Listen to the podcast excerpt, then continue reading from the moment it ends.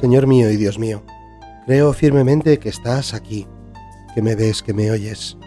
Te adoro con profunda reverencia.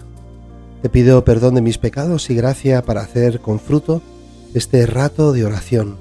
Madre mía Inmaculada, San José mi Padre y Señor, Ángel de mi guarda, interceded por mí.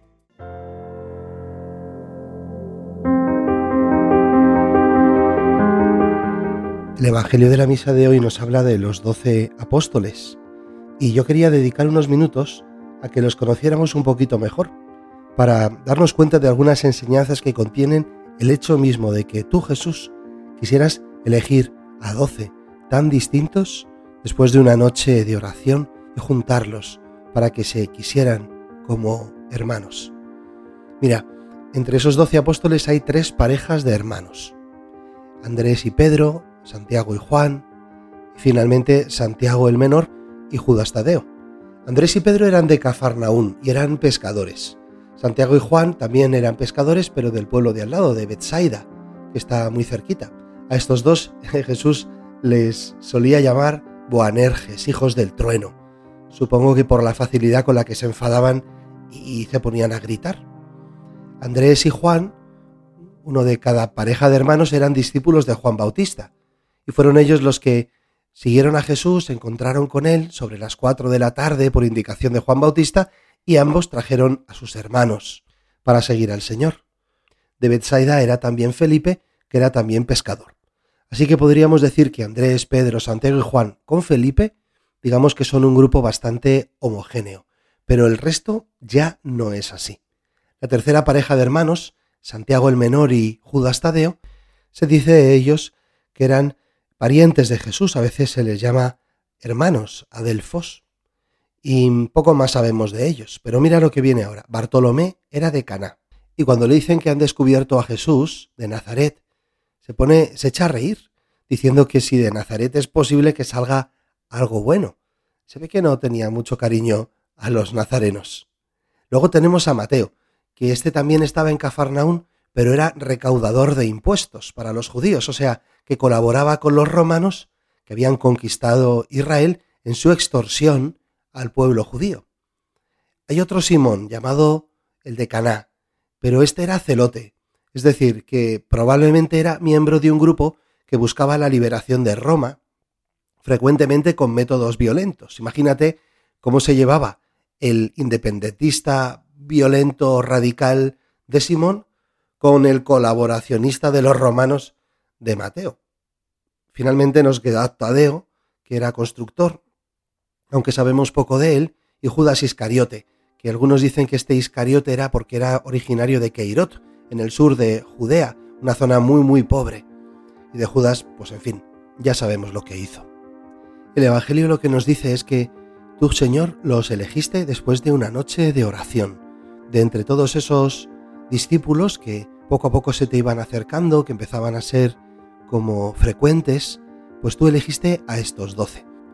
Hay una intención, por tanto, en ti, Señor, para que el grupo de los doce apóstoles, que serán las piedras de la Iglesia, sea deliberadamente heterogéneo, con personalidades, con caracteres, con formación, con sensibilidades tan distintas que necesariamente sabías que iba a haber enfados entre ellos. Y así pasa. Por ejemplo, cuenta el Evangelio de San Mateo, que en una ocasión la madre de los cebedeos, supongo que instigados por ellos, de Santiago y Juan, te pidió a ti Jesús que sus hijos se sentaran a tu derecha y a tu izquierda. Y los demás se indignaron y se enfadaron por tratar de manipularte de esa manera.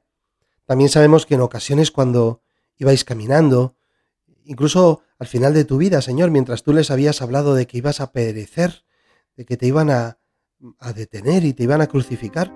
Sin embargo, los apóstoles estaban discutiendo entre ellos a ver quién era el más importante.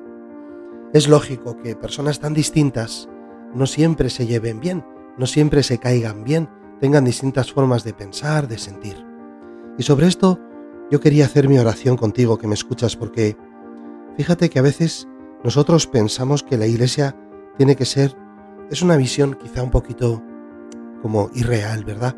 Una, un grupo de personas que todos se quieran mucho, que todos se lleven bien, que todos piensen igual, que todos estén absolutamente unidos en todo.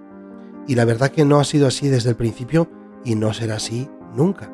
En la Iglesia hay una diversidad enorme de formas de pensar, de sentir, de procedencias, de formación, de caracteres, y eso explica que efectivamente no siempre es fácil estar unos con otros, y que en ocasiones, como sucedía a los apóstoles, haya discusiones entre nosotros, haya gente que te cae bien o que te cae mal, haya distintos grupos, y no tiene por qué ser malo eso necesariamente.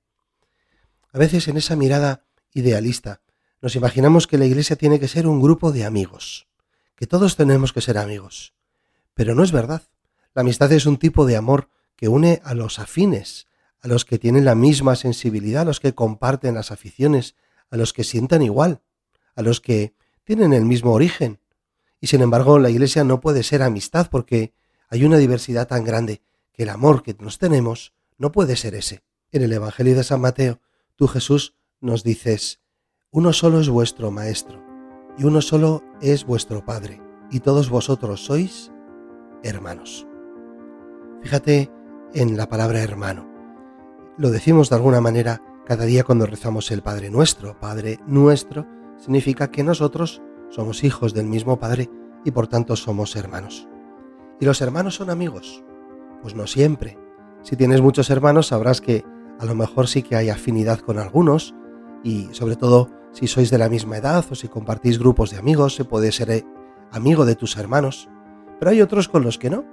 No compartimos nada, nos llevamos muchos años, tenemos situaciones muy distintas, pensamos distinto, discutimos muchísimo y sin embargo a un hermano le haces todo por él. Es muy difícil pensar en un amor más fuerte, más grande que el que puedas tener a tu hermano. Por eso contemplando a los doce apóstoles, me parece que tenemos que poner muy en valor esta palabra, hermano, de darnos cuenta que la Iglesia no es un grupo de amigos, que todos nos llevamos bien, que todos pensamos igual, que todos sentimos lo mismo, que todos nos queremos con un amor cariñosísimo, sino una familia, una familia donde hay un padre, donde hay un hermano mayor, nuestro Señor, y un espíritu, y donde todos somos hermanos. Y nos tenemos que querer así.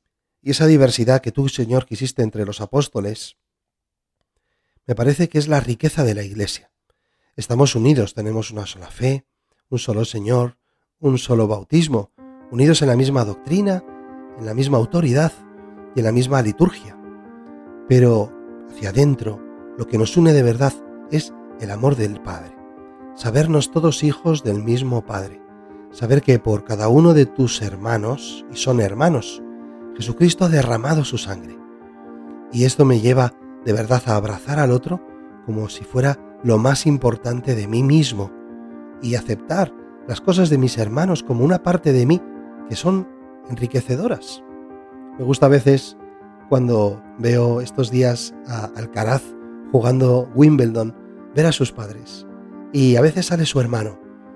Este hermano suyo no sé si juega al tenis o no, pero el tenis ahora es parte muy importante de su vida, porque es parte de la vida de su hermano. Así sucede en la fraternidad. Las cosas de mi hermano son cosas mías. Las cosas que a él le importan, a mí me importan. Porque el amor nos hace como vivir unos dentro de los otros. Como recibir como propio lo que es propio del hermano. Y por eso los hermanos se quieren, los hermanos se abrazan, los hermanos se cuidan, los hermanos se protegen, los hermanos se ayudan. Ojalá, Señor, que tengamos cada vez más presente esta bendita diversidad y esta hermosa fraternidad que nos une a todos en la Iglesia Católica. Te lo pedimos a ti, María, que eres Madre de todos nosotros y que también en ti encontramos una fuente preciosa de fraternidad. Ayúdanos a querernos como hermanos.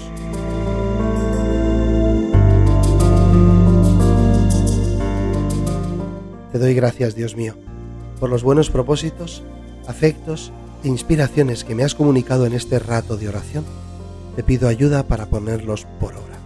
Madre mía Inmaculada, San José, mi Padre y Señor, Ángel de mi guarda, interceded por mí.